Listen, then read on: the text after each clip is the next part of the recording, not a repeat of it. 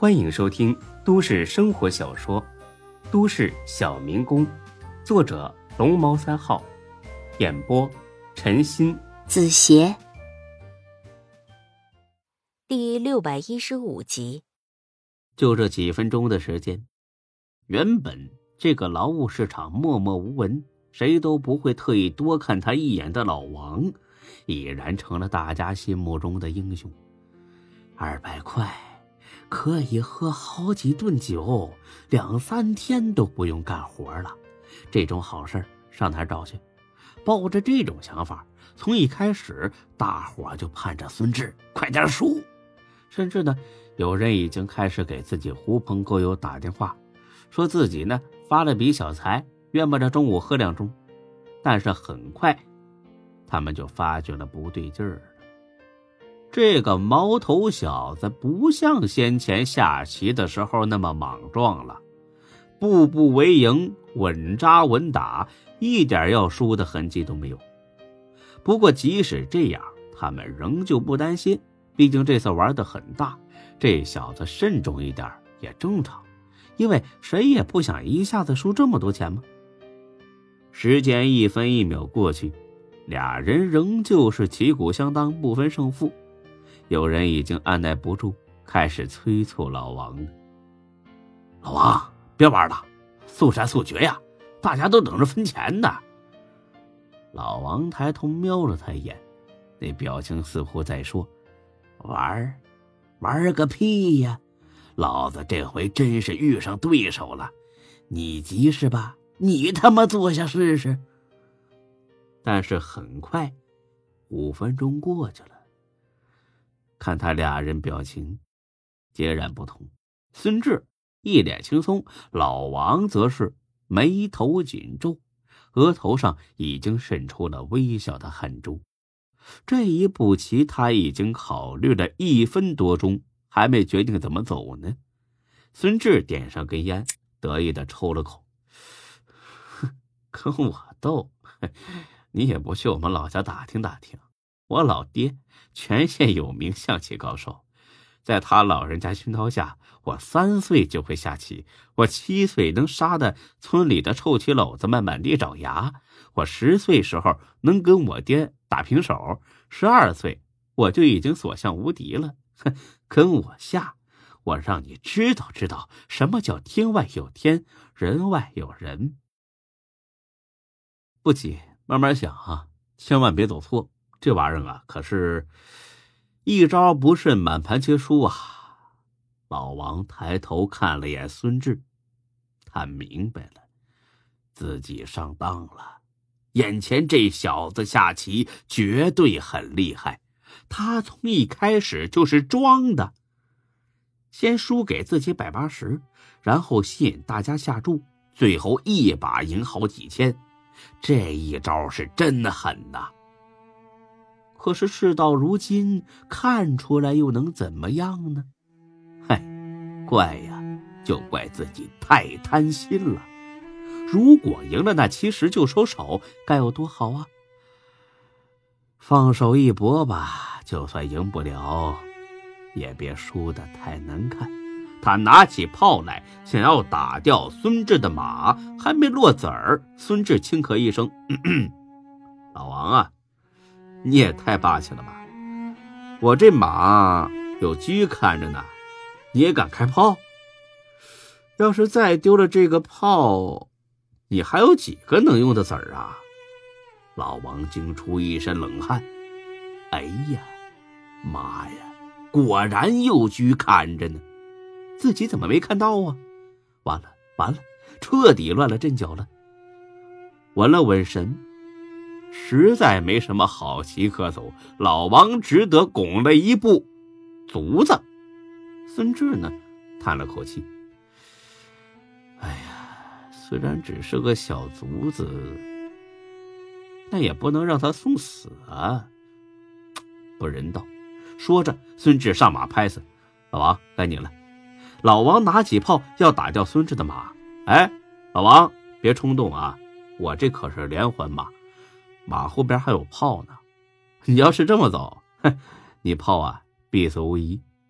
当场这么多人看着，又被孙志这么奚落，老王真是又羞又急，彻底失去了理智，不管不顾。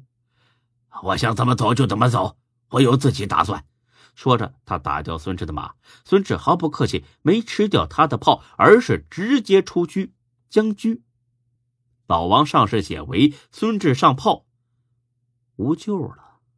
老王傻了，大伙儿愣了。有几个对象棋一窍不通的围观者还在小声询问：“这是老王赢了？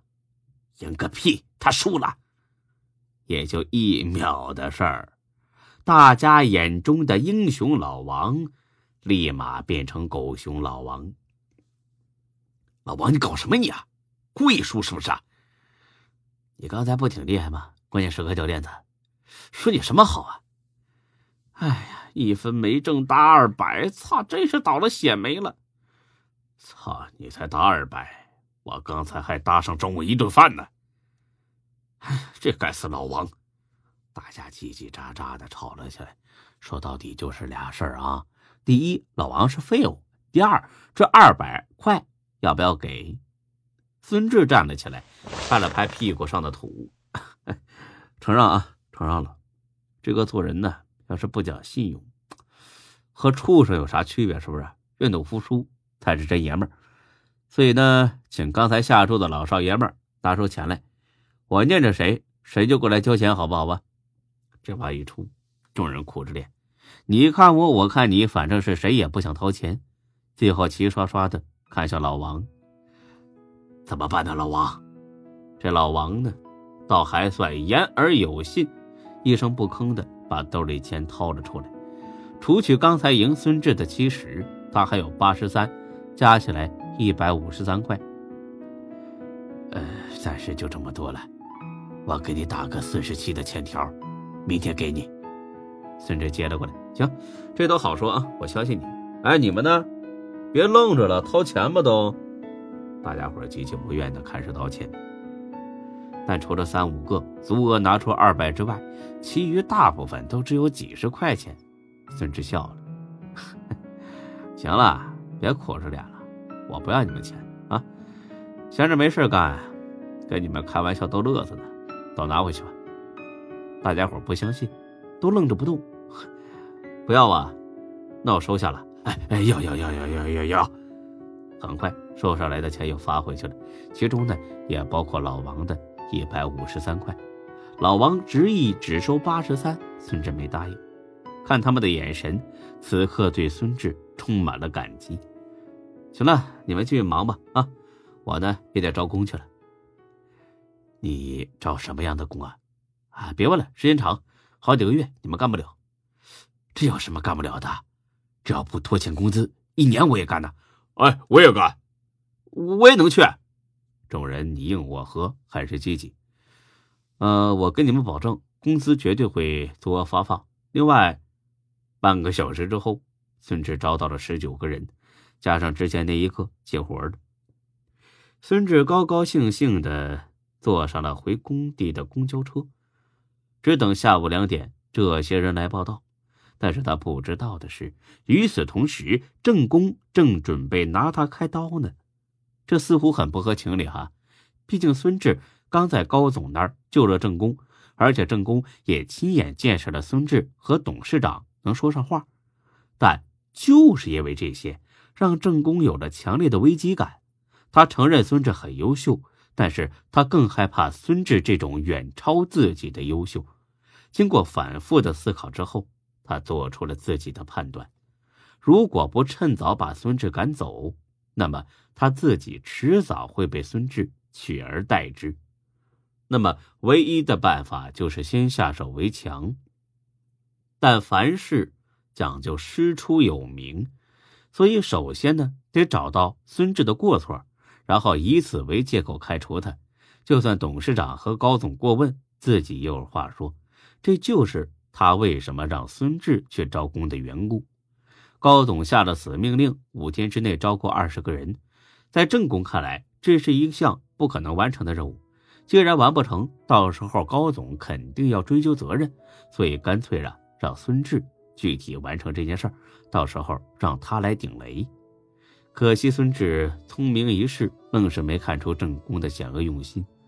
不过郑公这人的确是够孙子的，他担心万一董事长或者高总问起自己一个人的话不足信，又想拉一个垫背的。魏西山很荣幸的成了这个垫背的。一进正宫办公室，魏西山换上那副嘴脸：“邓公，您找我呀？哎，来来来，先抽根烟噻。”他的态度很谦卑，正公很满意，点了烟，抽了几口。西山呐，最近呢又来了这么多小工，这些人呢最难管理了，就是来混日子的，啊，整天想着法的偷来说话。要不是你盯着，啊他们根本不好好干活，真是辛苦你了。魏西山心底暗骂一句，本以为郑孙子又要骂自己，没想到是这个态度，看来呀是有事儿要求自己。行，先客气几句再说吧。邓公啊，过奖了，说到底啊，都是你领导的好，我只是照您的要求办事罢了。再说了，这些人也不错，都挺自觉的，干活也卖力，比上次招的那些可是好多了。本集播讲完毕，谢谢您的收听，欢迎关注主播更多作品。